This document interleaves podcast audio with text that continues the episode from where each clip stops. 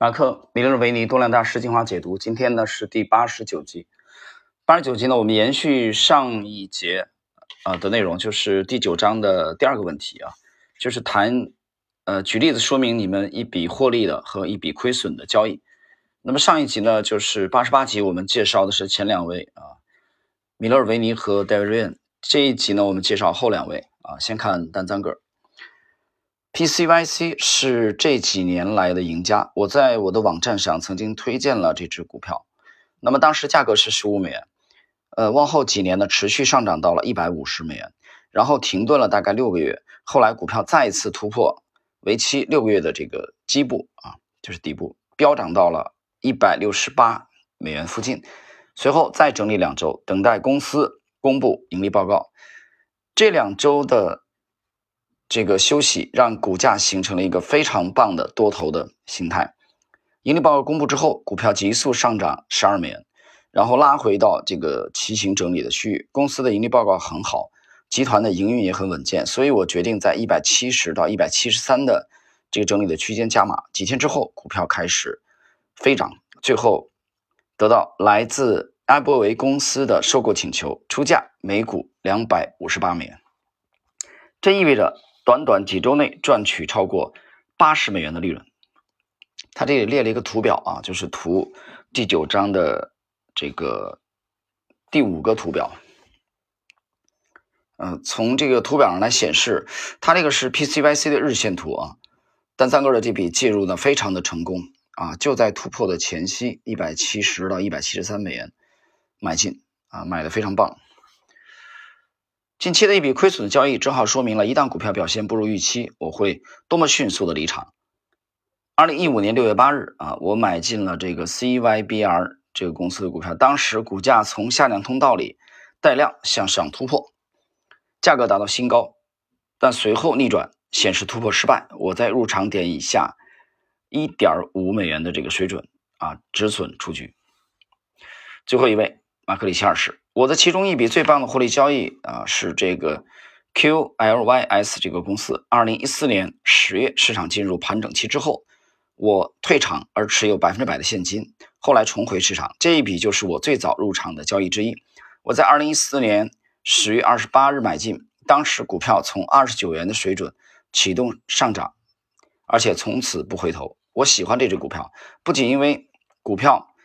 撑过了市场的这个震荡整理期，也因为这家公司的盈利和营收表现都很好，而且属于我所偏好的网络安全产业。二零一四年十一月四日，获利大约百分之二十之后，我分批卖掉半数的持仓，把止损价调整到盈亏平衡点，然后抱牢剩余的持仓，等待大约呃大幅度的走势，直到二零一五年二月十日才卖掉。他列了一个图表啊。第九章的第七个图表啊，显示它的买进也非常的棒啊，在启动的这个位置，随后呢拉高到了大概三十多美元，不到四十美元的时候卖出了一半啊，然后在四十五美元以上卖出了另外一半。近期的一笔亏损交易啊，是这个 LULU 的这个运动服饰公司，我在二零一五年二月十七日。二十七日，该股开始在六十八美元水准以上突破的时候买进，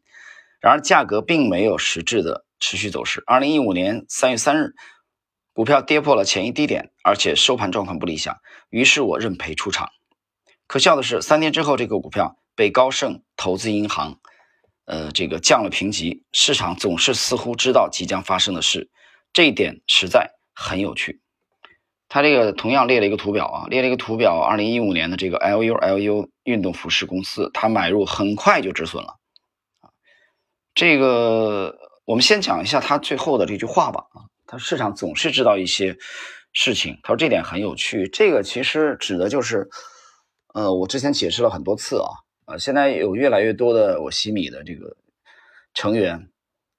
和星球的成员，包括一些。啊，这个这些年持续的反复在收听我节目的粉丝，他们在跟我沟通啊，在讲说历史不断重演这句话太重要了啊，真的是他们在图表上终于意识到了这句话。啊，有些人也才懂得啊，我讲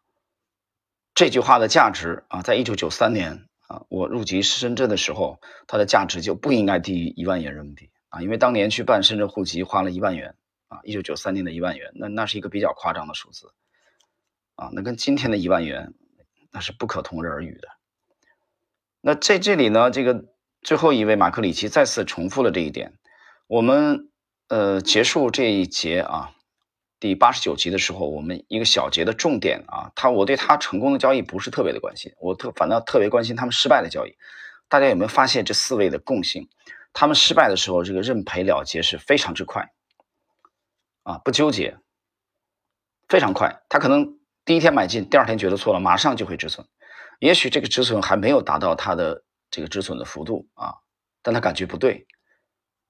所以图表派啊，趋势派。在做中短操作的时候是非常的干脆和果断的，不可以有侥幸心理和拖泥带水的。当然，我加的是有前提条件，就是中短线操作啊突破，这一点是非常重要的。